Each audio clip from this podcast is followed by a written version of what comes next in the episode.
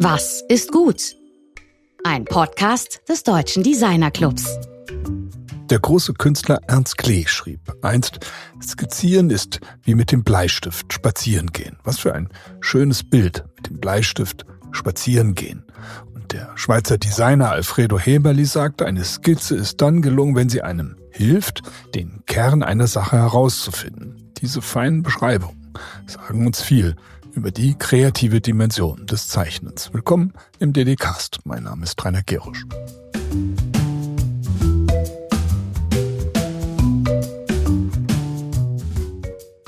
Vom Full Pro KI-Design, Thema unserer letzten Ausgabe, geht es heute zur großen Kraft der Handzeichnung, ob analog oder auf dem iPad. Unser heutiger Gast, Christina Ackermann, sagt, Zeichnen ist mächtig.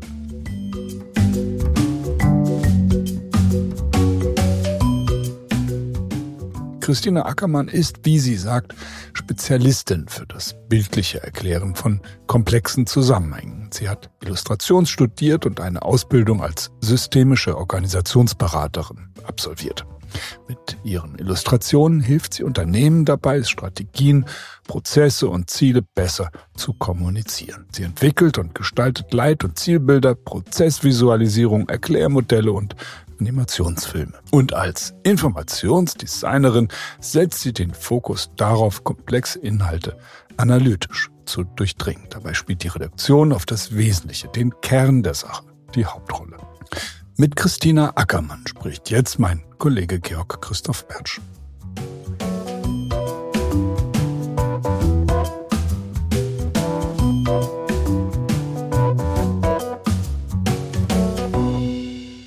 Ja, heute sind wir mit Christina Ackermann verbunden in Freiburg. Ist eine tolle Stadt. Ja, wie geht's Ihnen denn? Mir geht's gut. Ich gucke raus ins Grüne und äh, in die Bäume und auf den Fluss und das, äh, ja, mir geht's super heute. Ja, das freut mich. Also ich steige direkt mal mit einer zugegebenermaßen recht provokanten Frage ein, nämlich gibt es heute noch eine Zukunft der Illustration? Das ist eine extrem große Frage ehrlich gesagt ganz aus dem Bauch raus und direkt geantwortet würde ich sagen, es gibt immer eine Zukunft der Illustration, weil Illustrationen gibt es, solange es Menschen gibt und es wird sie auch bis zum Ende geben, weil es eins der, denke ich mal, das Zeichnen an sich eins der grundsätzlichen Ausdrucksmittel des Menschen ist, zu zeichnen. Und das, glaube ich, wird es immer geben, auch wenn es KI gibt und alles andere.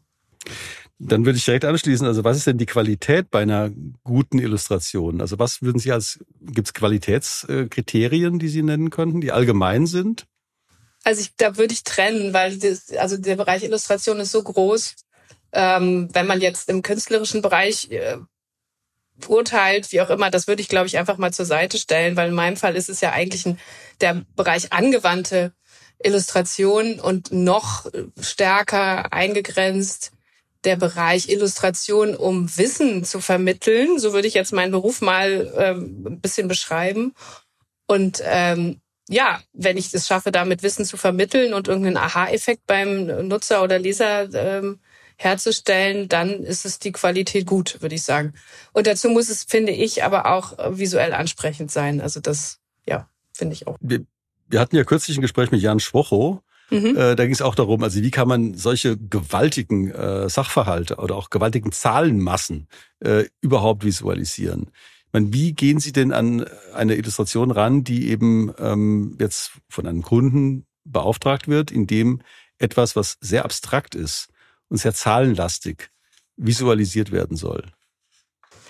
Also letztendlich, glaube da muss man dann auch nochmal inhaltlich ein bisschen eine Schere machen zwischen Illustration und ähm, Infografik oder Information Design, weil ähm, da sich die Anwendungsgebiete auch einfach unterscheiden. Also Illustration mal ganz platt gesagt ist eher dafür da, um ähm, ja auch Emotionen darzustellen, ähm, größere Zusammenhänge eben zu illustrieren. Manchmal ist es auch wirklich nur Dekoration ähm, in Magazinen oder auch in digitalen Content.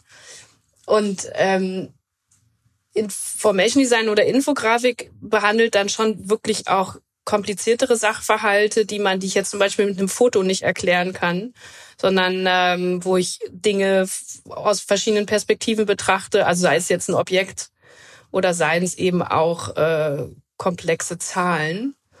Und genau, wie geht man da vor? Eigentlich ist das die Arbeitsweise vor allem eine Art von Informationssortierung. Also ich schaue immer, gibt es ähm, welche Architektur kann ich aufbauen, um die Informationen zu clustern? Und da gehe ich immer danach vor, was ist eigentlich das Wesentliche?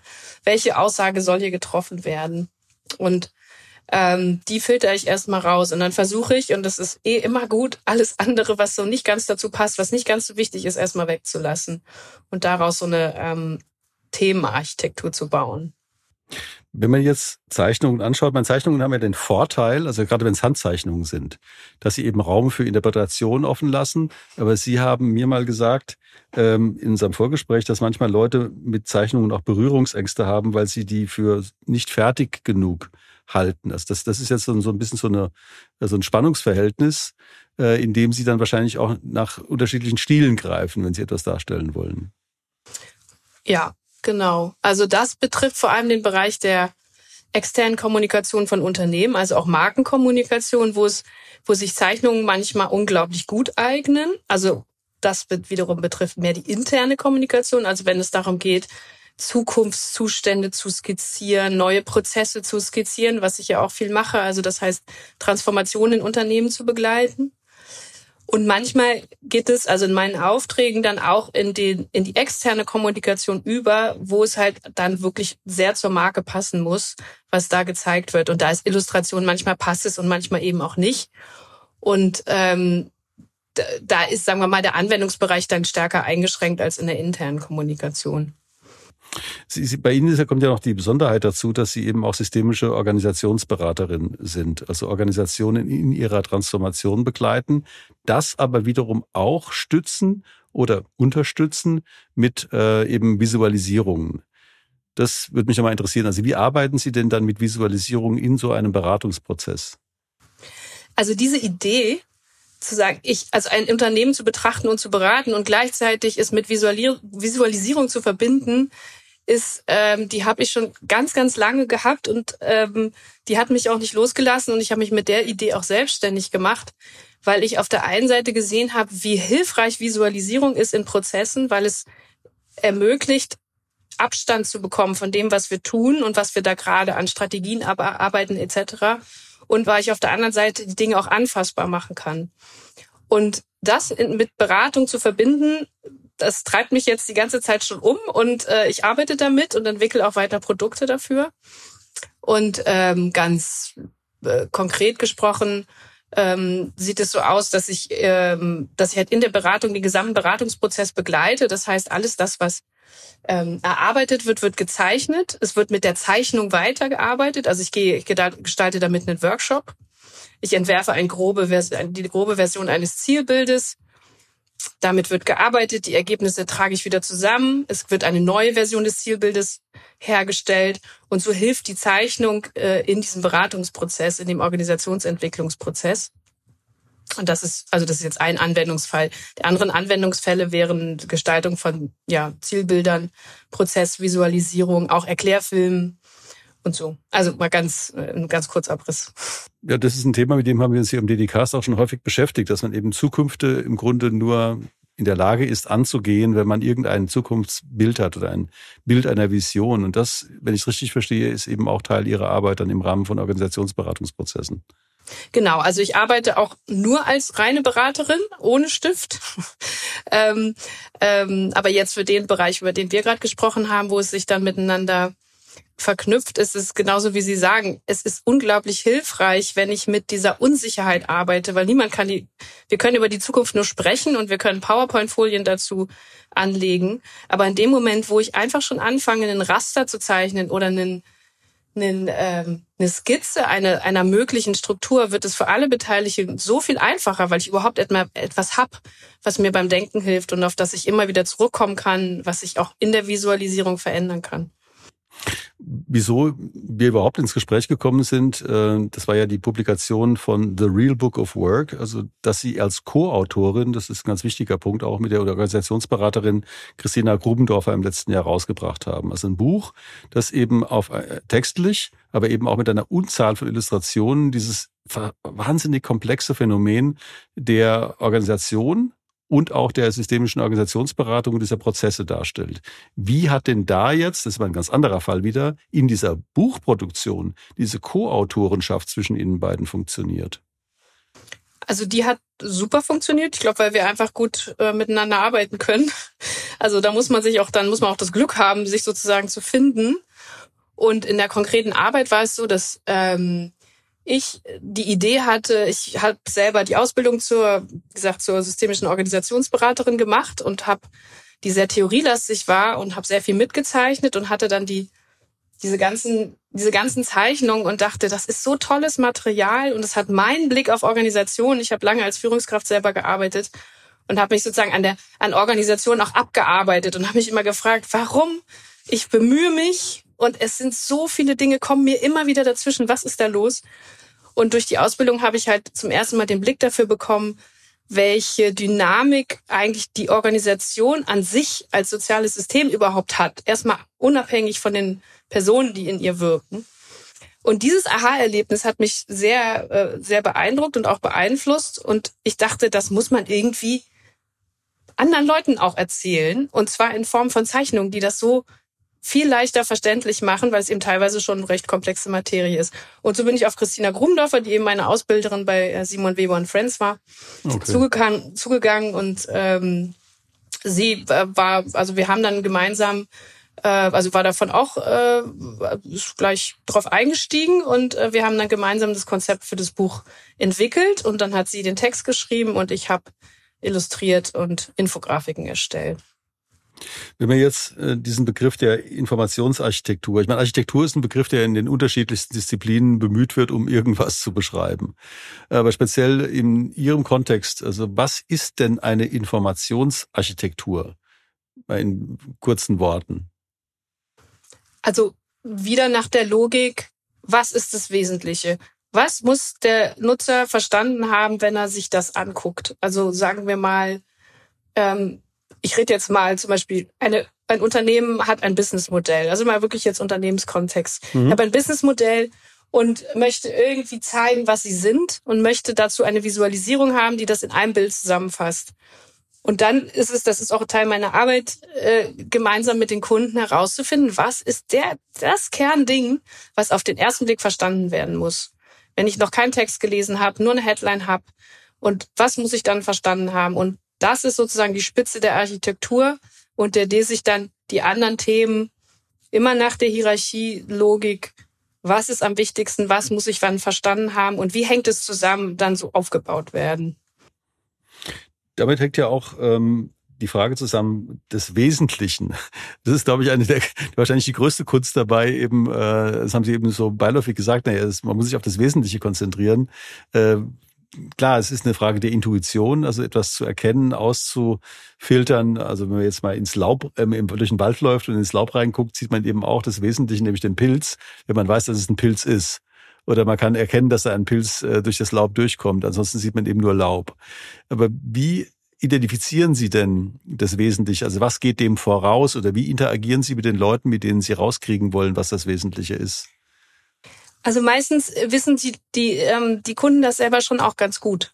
Es geht dann eher darum zu schauen, äh, das rauszufiltern, ähm, und auch mal eine andere Sichtweise einzunehmen. Also eigentlich ist das alles schon da. Man muss es mhm. nur sortieren und im Prinzip schauen, was ist aus ihrer Insicht das Wichtigste an ihrem Unternehmen. Und dann ganz wichtig, weil die Insicht ist bei allen immer sehr präsent, dann zu sagen, gut, wie ist es denn von außen? Was brauchen Ihre Kunden? Was brauchen Ihre anderen Stakeholder? Was braucht vielleicht auch die Gesellschaft? Also inzwischen ist es ja, sind es ja nicht mehr, sind Stakeholder ja eben nicht mehr nur Kunden und Mitarbeiter. Also jetzt aus systemischer Sicht geguckt, sondern eben auch Gesellschaft und die Welt drumrum. Und äh, genau, das ist im Prinzip dann ein Beratungsprozess, den ich mache mit den Kunden, um das herauszukristallisieren in Workshops. Da, da gibt es auch ein weiterer Begriff, der eben auch bei Ihnen eine Rolle spielt, nämlich der Begriff der Visual Strategy, also der Visual Strategy. Ähm, das ist ja jetzt, also wenn wir jetzt mal die Architektur als eine, wie auch immer, statische oder in sich einigermaßen konstruktiv nach äh, beschreibbare Form äh, versucht zu fassen, ist eine Strategy ja in der Zeit verankert. Also irgendwie passiert etwas in einem Zeitverlauf. Mhm. Und ähm, das heißt, die Strategie wird irgendwann mal möglicherweise formuliert und muss dann wieder angepasst werden. Das würde mich auch nochmal interessieren. Also jetzt in einem längerfristigen Beratungsprozess, also Sie haben ja geschildert, dass Sie eben nicht nur punktuell beraten, sondern auch längerfristig Unternehmen beraten. Wie entwickelt sich denn diese visuelle Strategie entlang dieses Beratungsprozesses? Das ist eine spannende Frage, weil eigentlich ist sie doch sehr an einen Beratungsteil gebunden oder an ein Projekt. Mhm. Ehrlich gesagt. Also es gibt immer den Nutzen, also es gibt immer irgendeine Not. Also sonst, äh, wir, also wir, wir arbeiten ja mit Herausforderungen und Problemen, ähm, die, wir die wir bearbeiten und die sind dann meistens an ein Projekt gebunden. Das Projekt kann sein, wir definieren die Strategie für die nächsten fünf Jahre und dafür brauchen wir ein Leitbild oder wir haben das schon formuliert und jetzt müssen wir das kommunizieren und es muss auf irgendeine Art und Weise sein, die unsere Mitarbeiter erreicht. Dann ist dieser Prozess mit diesem Projekt dann eigentlich abgeschlossen. Wenn man jetzt nochmal auf das Buch zurückkommt, also ich habe das, das Buch gefällt mir deshalb so gut, weil es darin eben äh, sowohl sozusagen textbegleitend eben Illustrationen gibt, die äh, bestimmte komplexe Sachverhalte erläutern, als auch immer wieder so Doppelseiten, die eben so atmosphärische Kontexte eben erschließen oder sagen, es gibt einmal der Organisationsdschungel, in dem dann eben äh, auch äh, Tieren ähm, im Comic-Stil Rollen oder Funktionen zugewiesen werden. Ähm, wie erarbeiten Sie sich denn sowas? Also, dass Sie jetzt sagen, also wie, wieso ähm, ordne ich jetzt eben den, den Affen oder den, äh, den, den fleischfressenden Pflanzen äh, bestimmte Rollen zu? Und, äh, stimmen Sie sich darüber mit den Kunden ab, um das nochmal zu spiegeln? Oder ist es eine, eine, oder mit Christina Grubendorfer? Oder wie entsteht sowas? Weil ich finde die unglaublich treffend auch, muss ich sagen. Diese Figuren. Also der ein Teil davon ist einfach mein Kopf. Also das ist, ich glaube, ich äh, guck gern mit Humor auf die Dinge und äh, ich finde das sehr hilfreich. Und dann, also es ist meistens so, wenn mir das Spaß macht, das zu zeichnen, also zum Beispiel die Hierarchie, die durch die Hintertür wieder reinkommt, ist, ist eine Illustration aus dem Buch, die mhm. ich, un, ich total gerne mag. Und der Text, dieses Textteil stand eben in dem Text von äh, Christina Grumdorfer drin. Ähm, und da, das habe ich gezeichnet und fand selber habe selber gelacht. Das ist natürlich das mhm. Beste. Also das heißt, es sind irgendwie, das ist der kreative Prozess, das ist irgendwie das äh, dann ein Geschenk, wenn sowas passiert. Ansonsten mhm. ist es aber auch tatsächlich eine äh, Co-Kreation mit äh, Christina Grumdorfer gewesen, dass ich bei dem Dschungel, ehrlich gesagt, also ihr geschrieben habe, okay, wir machen den Dschungel. Die Idee war eigentlich fast, wir wollten fast das ganze Buch als Organisationsdschungel machen, sind dann aber davon wieder abgekommen. Von daher war die Dschungelmetapher schon eine Weile da ähm, und haben das nochmal als Doppelseite aufgenommen und dann habe ich ihr geschrieben, sag mir mal Metaphern für den Organisationsdschungel und die Spinnen, die das Beziehungsnetz weben und die Mikropolitik. Äh, das kam von ihr zurück. Ich mache dann die Kröte zur Mikropolitik dazu, die die, die, die Fliege frisst, etc. Ähm, so, so entsteht das dann. Ja, das ist ja wirklich eine, eine, wie Sie auch schon sagten, das ist eine sehr humorvolle Art und Weise, eben relativ also mal, trockene Phänomene aus dem organisationalen Alltag darzustellen. Also eine meiner Lieblingsillustrationen ist tatsächlich ein, eine Seite, auf der liegt unten in der Mitte eine tote Taube und von der Seite wird reingerufen, mehr Eigenverantwortung bitte. Also das, das hat natürlich einen Wahnsinnswitz. Also ich meine, was, was sind denn so Ihre Vorbilder? Also meine, Sie haben ja sicher ein breites Wissen oder eben auch sich einen großen äh, Schatz von, von Eindrücken verschafft, äh, die eben aus dem Illustrativen, aus dem Comic, aus der Graphic Novel kommen. Also wo würden Sie denn sagen, was sind denn so Ihre Heroes? Das würde mich mal interessieren. Also meine Heroes sind äh, ganz klar alle Comiczeichner, die Graphic Novels machen. Das ist eine Disziplin, die wirklich unglaublich wirklich auch schwer zu machen ist und wirklich eine sehr, sehr große Kunst auf eine lange Strecke ähm, große Themen so erzählerisch zu, äh, zu illustrieren. Also das auf rein handwerklicher Ebene. Und ansonsten mein Hero ist ähm, auf jeden Fall Christoph Niemann, ähm, der dessen Strich ich unglaublich mag und der diesen natürlich auch sehr humorvoll an die Dinge rangeht und mit unglaublich viel Witz und Brüchen in diesen, in den in so kleine Szenen zusammenstellt, die dann, die dann irgendwie verrückt und irgendwie witzig sind. Und die sind trotzdem immer, und das ist mir irgendwie auch wichtig, die sind trotzdem sehr wohlwollend. Also sie haben so ein, gucken sehr wohlwollend auf die Menschen drauf. Und das gefällt mir sehr gut. Das gefällt mir auch gut. Ähm, Wenn Sie jetzt auf das Jahr 2024 schauen, was würden Sie denn heute einer jungen Illustratorin empfehlen, die jetzt gerade ihr Studium abgeschlossen hat, wo, wo sie hinschauen soll? Also was, was, sind, was sind für Sie interessante Themen oder Felder oder Räume, wie auch immer, wo Sie sagen, da müsstest du hinschauen, um deinen Kopf vielleicht aufzukriegen? Also ich finde es ja immer spannend. Also das, ich sag mal, wo man nicht hinschauen sollte, ist wirklich das ganze Thema KI.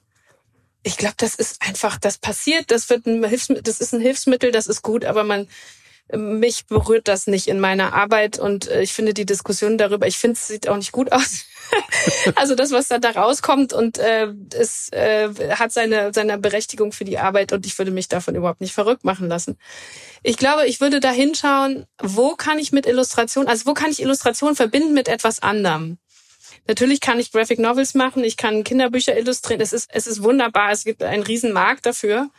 Und es gibt unfassbar viele gute Leute. Aber interessant ist es halt dann, wann kann ich es verbinden mit etwas, wo das vielleicht noch gar nicht benutzt wird und wo Illustration total hilfreich sein kann. Ähm, genau. Ich meine, das ist ja dieses, dieser äh, Graphic Recording ist ja so ein Spezialgebiet auch innerhalb der, der, der Visualisierungsformen, auch wieder sehr zeitgebunden in einer sozialen Situation.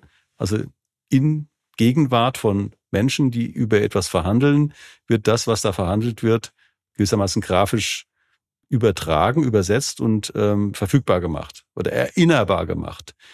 Äh, wie geht das denn? Also, ich meine, das ist ja unglaublich kompliziert, unglaublich Konzentrations, ähm, also mal so, ähm, also, also auf eine unglaubliche Konzentration angewiesen. Wie, wie, wie macht man das überhaupt? Also es ist wie alles äh, Übung und man kann das auch lernen. Und ähm, ich glaube, es gehört dazu, zum einen ein Gespür zu haben für das, ist es wieder das, was ist gerade wichtig. Das ist auch ein bisschen so ein Prozess von, ist es nur wichtig, was jetzt der wichtigste Mensch im Raum gesagt hat? Oder was, was nehme ich wahr an, weil natürlich treffe ich ja eine Auswahl an dem, was da gezeigt wird. Jeder kann danach, also ich sage das auch immer dazu, jeder kann danach sagen, ich möchte das da nicht drauf haben oder das und das haben wir nicht mit auf dem großen Papier, ich möchte das dazu haben. Aber ansonsten geht es natürlich durch meine Wahrnehmung, durch, durch meine, ist meine Entscheidung, was ich dann da zeichne. Also zu 99 Prozent der Fälle passt das auch. Ähm, genau. Das heißt, es ist ein, äh, erstmal ein sehr wahrnehmender Prozess und dann ist halt dieser Übersetzungsprozess, wie finde ich in sehr kurzer Zeit ein Bild für das, was ich gehört habe und da ist es auch Übung, dass ich einfach ein inneres Repertoire an Bildern habe oder auch eine Art von, wie illustriere ich Sachen. Also ich arbeite, ich mache immer Figuren. Ich weiß nicht warum, mir macht das Spaß. Man muss das aber nicht machen. Man kann auch mit Objekten oder mehr mit Schrift arbeiten. Und dann hat man irgendwann so seinen eigenen Baukasten beisammen. Und ansonsten ist es wirklich eine handwerkliche Tätigkeit, wo ich finde immer die größte Herausforderung beim Graphic Recording ist, ich habe, also ich arbeite bei, auf anderthalb mal vier Meter mhm. für einen Tag. Und die große Herausforderung ist, am Ende des Tages genau das Bild voll zu haben, keine mhm. leere Ecke zu haben und aber auch nichts übrig zu haben, was jetzt da nicht mehr raufgepasst hat. Also das mhm. ist so. Interessant. die wahre Challenge. Aber Sie haben jetzt, also wenn man jetzt zu, nach zu den Werkzeugen geht, also Sie haben gesagt, äh, zu den Werk, Ihren Werkzeugen gehört ein inneres Repertoire an Bildern. Das nehme ich schon mal mit. Das ist jetzt kein physisches oder wie auch immer digitales äh, Werkzeug. Mhm. Das ist sozusagen etwas Memoriertes oder in Ihnen auch verankertes aufgrund Ihrer, also einfach Ihrer Sozialisation, all dessen, was Sie in, in die Wahrnehmung genommen haben. Also das innere Repertoire an Bildern. Dann haben Sie von einem Baukasten gesprochen, der daraus entsteht, aus all dem, was Sie sozusagen auch zusammengetragen haben. Aber jetzt kommen wir mal zu den zu den technischen Werkzeugen. Mit was arbeiten Sie denn? Also jetzt mal wirklich auch ganz konkret. Also jetzt mal welche Art von Stiften, mit dem iPad, mit welchen Programmen? Also das, das mal für die Designerinnen, die zuhören. Also wir haben ja ein sehr breites Publikum, aber für die schon mal so Spezialisten, fachlichen Spezialistinnen, mit was arbeiten Sie?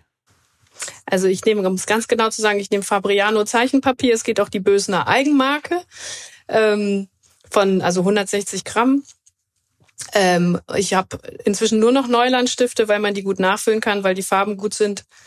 Ähm, und das ist es eigentlich schon. Ich habe eine festgelegte Farbpalette. Also es gibt auch eine Kollegin, die hat unfassbar viele Farben immer dabei. Das würde mich ähm, irritieren. Also ich brauche so, es muss dann schnell gehen und ich habe dann auch nach Kunde jeweils schon auch so mein Farbspektrum im Kopf, was ich verwenden möchte, weil es soll auch zu den Corporate-Farben natürlich passen. Und ähm, das ist es eigentlich. Und ich arbeite auch mit Post-its. Also das heißt, wenn ich in einer Diskussion manchmal, dann klebe ich erstmal die Post-its an die Stelle hin, wo später die Zeichnung hinkommt und zeichne dann während der Diskussion die Post-its an die Stellen dann die Bilder, weil man möchte natürlich am Ende auch, dass es immer passt. Das funktioniert gut. Und Tippex habe ich auch dabei. Das braucht man auch. genau. Und das ist das analoge Zeichnen und das digitale Zeichnen mache mach ich auf dem iPad in Procreate. Das war meine Frage. Da freue ich mich sehr, das mal so sehr plastisch äh, dargestellt äh, zu haben. Wir kommen jetzt auch schon bald zum Abschluss unseres Gesprächs, aber ich habe noch zwei Fragen, die mir noch, äh, also vor unserer Abschlussfrage, die mir eben noch sehr spannend erscheinen. Und zwar, Sie haben ja Illustration studiert. Und ähm, was würden Sie denn sagen, was Sie heute studieren würden, wenn Sie das hätten werden wollen, was Sie heute geworden sind? Wäre das Illustration gewesen oder hätten Sie was anderes studiert? Oh je. ich weiß es nicht. Es ist wirklich schwierig. Ich hätte auch unglaublich Lust gehabt, Psychologie zu studieren, also von der Geist, also von der von der geisteswissenschaftlichen Seite her zu kommen oder wirklich auch die Organisationssoziologie ähm, etc. Aber ich glaube, das wäre auch gar nicht so meins gewesen, muss ich ehrlich sagen. Aber ich glaube, die Mischung war schon gut, weil durch die es gibt viele Leute, die so ihre künstlerische Ader oder ihre künstlerische Neigung erstmal negieren und erstmal was Vernünftiges machen und dann irgendwann im Leben irgendwie, es muss ja raus, ne? kommen sie dann doch wieder drauf den zurück. Und dann ist es, glaube ich, schwierig oder schwieriger, da auch selbstbewusst ranzugehen. Und mit einem Studium ist, ist es so vertraut, damit zu arbeiten, äh, dass ich glaube, der Weg schon richtig war. Gut, das ermutigt natürlich eben auch oder ermutigt hoffentlich äh, junge Menschen eben sich auch den dem Weg äh, also sozusagen vorzunehmen. Ich habe jetzt gerade vor ein paar Tagen einer jungen Frau die aus Prag stammt, äh, die sich dafür interessiert, in Deutschland Illustration zu studieren, einige Professorinnen und Professoren vorgestellt. Und ähm, eine unglaublich talentierte Frau. Und wo ich auch dachte, es gibt einfach so viele Gründe, das zu studieren, äh, auch wenn es diese, wie Sie vorhin schon sagten, etwas eigenartige dystopische Diskussion gibt, dass KI alles, was irgendwie menschliche Äußerungen äh, ausmacht, ersetzt. Das wird mit Sicherheit nicht der Fall sein. Von daher ist es irgendwie, äh, freut mich das sehr, dass Sie so positiv interpretieren, aber auch sagen, Psychologie hat, spielt da auch eine Rolle, da spielen andere Themen eine Rolle.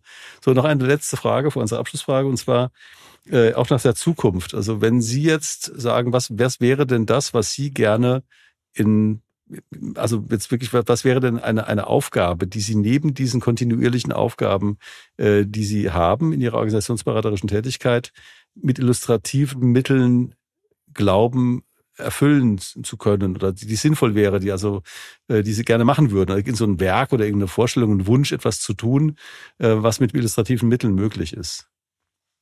Ich würde, es ist tatsächlich ganz einfach. Ich würde gerne die Visualisierung noch viel stärker in die Unternehmen tragen. Das ist auch das, was ist tatsächlich das, was ich vorhab und was ich im Kopf habe, weil wir es noch viel zu wenig nutzen und da eine Selbstverständlichkeit hinzukriegen, eben auch im Verkauf, dass es nicht etwas ist, was ich dazu nehme, wenn, ja, am Ende nützt uns das noch ein bisschen in der Kommunikation, sondern das ist ein Selbst, eine Selbstverständlichkeit ähm, in, den, in den Strategieprozessen ist.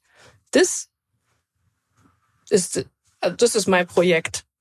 So. Es ist tatsächlich ganz nah dran an dem, was ich schon mache. Umso besser. unsere berühmte äh, Abschlussfrage, die ja eben auch der Titel unseres Podcasts mit, mitprägt, nämlich äh, was, was ist gut? Ganz pauschal, was ist gut? Gut ist, was verstanden wird. Yes. ja, vielen herzlichen Dank. Gerne. Ich wünsche Ihnen auf jeden Fall noch einen sehr schönen Tag in Freiburg, ähm, wo ich mich immer sehr gerne aufhalte und auch, wir treffen uns auch mal persönlich. Äh, ich denke, dass das Gespräch für Designerinnen und Designer, aber auch für ein breiteres Publikum sehr informativ war, was wir ja im Grunde auch mit unserer kleinen Volksenzyklopädie des Design verfolgen. Ja, schönen Tag noch. Vielen Dank.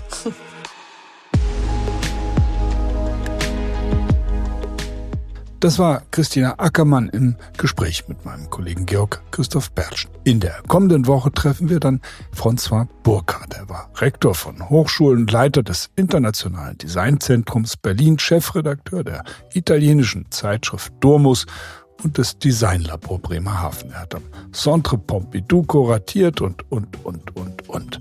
Er ist seit 60 Jahren einer der kritischen Köpfe des Design. Er hat einen enormen Überblick und mit fast 90 Jahren immer noch einen kristallklaren Blick auf die Gegenwart und die Zukunft des Design. Bis dahin wünschen wir euch wie immer alles Gute und eine kreative Woche. Eure Dedicast Redaktion.